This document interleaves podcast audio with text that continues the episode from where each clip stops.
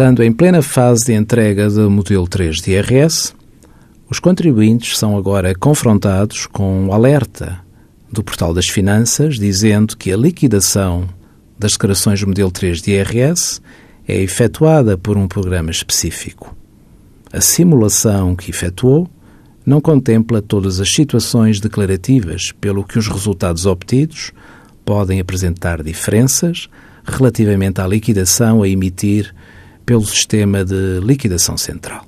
Esta é uma clarificação que há muito tempo se impunha, sabendo-se que o simulador não contempla todas as situações e para uma maior garantia jurídica da própria autoridade tributária e também segurança do contribuinte.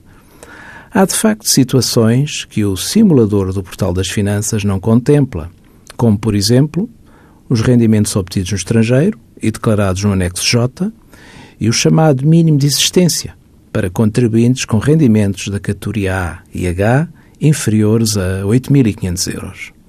Envie as suas dúvidas para conselhofiscal.tsf.occ.pt.